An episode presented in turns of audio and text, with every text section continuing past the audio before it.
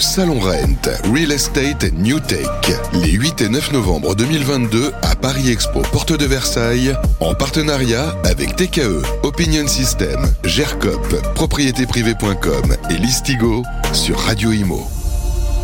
Bonjour à toutes et à tous, merci d'être avec nous. On est en direct ici au Rent. Nous sommes le 8 novembre 2022 c'est la neuvième édition du Rent. On est ravis d'être avec vous. Euh, alors, carton plein, bien évidemment, en termes de fréquentation. L'occasion de rencontrer les professionnels et de faire un point. Un point d'arrêt comme ça sur le marché, il est 14h20 et je suis ravi d'être avec vous. On est ensemble pendant une petite dizaine de minutes avec le directeur marketing, directeur général délégué de Bien Ici, c'est Philippe de Ligniville. Salut Philippe. Bonjour Sylvain. Comment ça va? Bah écoute, super, ravi d'être là. Euh, Philippe, on a vu beaucoup de... Tu te rappelles, nous avons récemment euh, fait en direct le grand jury de la presse immobilière et tu nous as donné des données extrêmement intéressantes. Et je voudrais euh, qu'on revienne un petit peu là-dessus et qu'on refasse une photographie un petit peu du marché.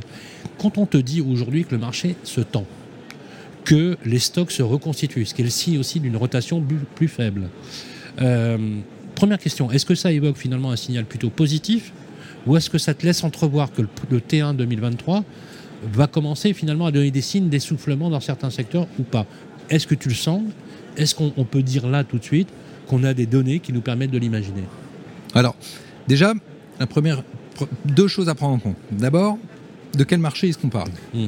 Parce que finalement, euh, on a des tendances très très différentes entre le marché de la location le marché de l'ancien, de la transaction, et le marché du neuf. Et puis aussi, il faut remettre les choses en perspective. Hein. On a tendance à être un peu le nez dans le guidon, à dire oh là là, euh, plus de, plus de croissance, ça baisse. Oui, mais ça baisse par rapport à quoi? Ça baisse par rapport à l'année dernière, oui. Oui, mais tu as raison. mais, oui. Mais par rapport, mais par rapport à il y, a, deux ans, nous chez Bien ici, on est toujours en croissance. Il ne faut pas oublier qu'il s'est passé quand même quelque chose qui a beaucoup changé le marché, c'est le Covid et le, et, et les confinements et cette engouement français de quelques mois sur l'immobilier. Donc effectivement, on a des marchés qui commencent à corriger. Je pense notamment à la transaction ancien, où là on voit des, on reviendra tout à l'heure dessus, mais on voit quand même des mouvements assez forts. On a, je pense également au neuf, et là où il y a d'autres sujets, je dirais un peu exogènes, qui pas forcément liés euh, à la demande, mais aussi beaucoup à l'offre. Et puis sur la location, c'est l'inverse. Par contre, sur la location, on est toujours en progression très très forte, la demande est toujours plus forte. On a, par exemple, Sylvain, on a un nombre de contacts par annonce. Quand on prend une annonce de location, on en a deux, on a deux fois plus de gens qui contactent l'agence cette année que l'année dernière. C'est dû à quoi? Ah bah, C'est dû à beaucoup de choses. C'est dû d'abord au fait qu'il y a de moins en moins d'annonces de location. Donc moins d'annonces, toujours. Rareté, rareté de l'offre. Hein. Rareté de l'offre, première chose. Ensuite, on a un, élément important, c'est qu'on l'entend beaucoup des transactionnaires, euh, les, prêts sont plus difficiles, à, euh, les, gens ont moins facilement leurs prêts. Donc ça veut dire que ceux qui voulaient acheter ne, peuvent plus acheter et du coup deviennent des demandeurs de location finalement. Forcément, forcément. Si, l'argent est plus cher, si tu as plus de mal à eh emprunter, tu as moins les moyens d'acheter. Ben et donc forcément, tu restes sur le marché entre guillemets que tu peux acheter, sur lequel tu peux être, qui est le marché de la location. Alors justement, euh, ça on a bien compris. Est-ce que euh, on peut dire qu'il y a un ralentissement de la hausse? Oui. Parce là, historiquement, dans Paris, on a cinq arrondissements qui sont symboliquement passés au-dessous de la barre des 10 000. Oui, il y a eu un grand débat entre, entre réseaux sur ce sujet-là. Est-ce que euh, d'abord, un, est-ce que c'est corrélé? Bah, A priori, oui, puisqu'on a quand même des données qui nous permettent de le lire, mais c'est surtout le fait, est-ce que c'est un signe annonciateur, tu vois, pour des. Je prends métropole comme Lyon, euh, Nantes, je prends Bordeaux hmm. ou, Marseille. Euh, est-ce que ça veut dire que on a un nivellement des prix ou un alignement des prix qui fait que ça va devenir plus tolérable? Parce que faut quand même être réaliste. Fut une époque dans Paris, quel que soit, enfin, j'exagère peut-être un peu, mais tout se vendait dans la... incroyablement. Est-ce qu'il n'y a pas un retour finalement euh, à l'acquéreur? Est-ce qu'on bascule pas finalement sur un marché qui va être un marché d'acheteurs et plus un marché de vendeurs? Oui, alors je pense qu'il y, a deux, il y a deux choses. Il y a dans les villes que tu citais une correction parce qu'elles avaient fortement augmenté après le Covid et là on revient à des niveaux. Est-ce qu'on le sent ça Oui, on le sent. Dans les données bien ici, vous, le mesurez? Tu, citais, tu citais Nantes, tu citais Rouen également. C'est des villes sur lesquelles on voit un afflux d'annonces notamment d'appartements, centre-ville, etc. Qui était, on, a, une augmentation des annonces, donc ça on le voit, on le voit clairement, une offre qui se reconstitue.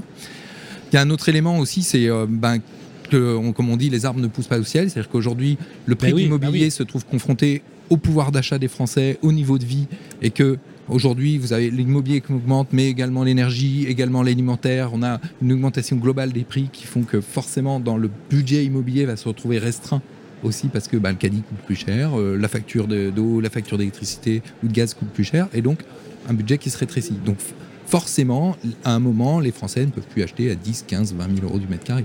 Non, mais ça, ça, devenait absolument dérisoire parce qu'on prenait par exemple la courbe du pouvoir d'achat, dont on imagine aussi qu'il s'est quand même considérablement dégradé, qu'effectivement les gens ne pouvaient plus suivre. Est-ce que. Euh, mais tu, tu m'as répondu déjà à la question. Le fait que des personnes ne puissent pas aller au-delà des porteurs de projets hein, d'acquisition ne pourront pas aller au bout à cause des restrictions, mais c'est aussi par exemple le poids énergétique qui change un peu la donne, c'est le taux d'usure mal aligné, c'est un triplement des taux d'intérêt, etc. Et des problématiques liées à la durée, et puis clairement hein, un durcissement des banques, faut le dire. Les oui, banques, tout à fait. Maintenant stricto sensu. Voilà, les, banques durcissent, euh, durcissent, le ton. Est-ce que ça, effectivement, euh, ça peut créer un, un goulot d'étranglement qui était déjà existant sur le, justement la demande de location en zone tendue. En fait, paradoxalement, sur la transaction, on a un problème de demande. C'est-à-dire qu'une demande qui n'est plus assez solvable, qui n'est plus capable d'aller sur les niveaux de prix actuels.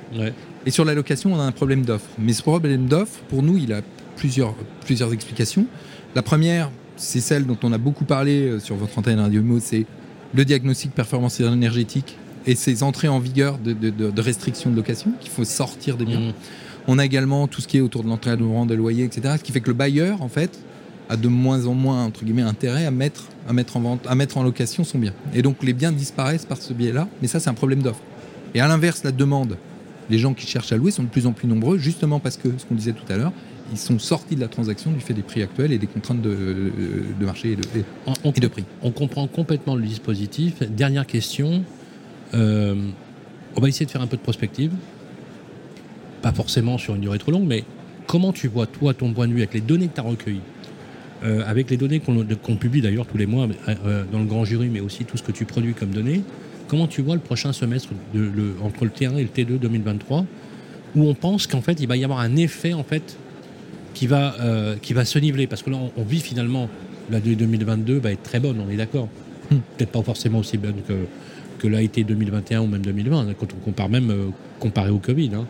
Euh, est-ce que 2023 va, être une année un peu charnière Et à quel moment on va pouvoir un peu ressentir les, effets délétères finalement de, ce système? Parce qu'il y a toujours un effet rebours. Hein, parce que là, les projets qui se concrétisent, c'est les projets qui ont été signés en mois de janvier, euh, euh, mars. là, ça s'épuise. On est sur la reconstitution. Est-ce que, que l'année 2023 s'annonce bonne? Alors, ce qui est sûr, c'est que c'est une année qui s'annonce comme plus équilibrée entre offre et demande. Je le disais tout à l'heure, les agences ont de plus en plus d'annonces les annonces restent un peu plus longtemps. Donc, euh, Quand tu dis plus équilibré, est-ce que tu, peux évoquer le mot plus rationnel dans une certaine mesure? Finalement, pas plus, mais c'est pas plus mal, je veux dire. Je, veux dire, il n'y a, pas, a pas péril.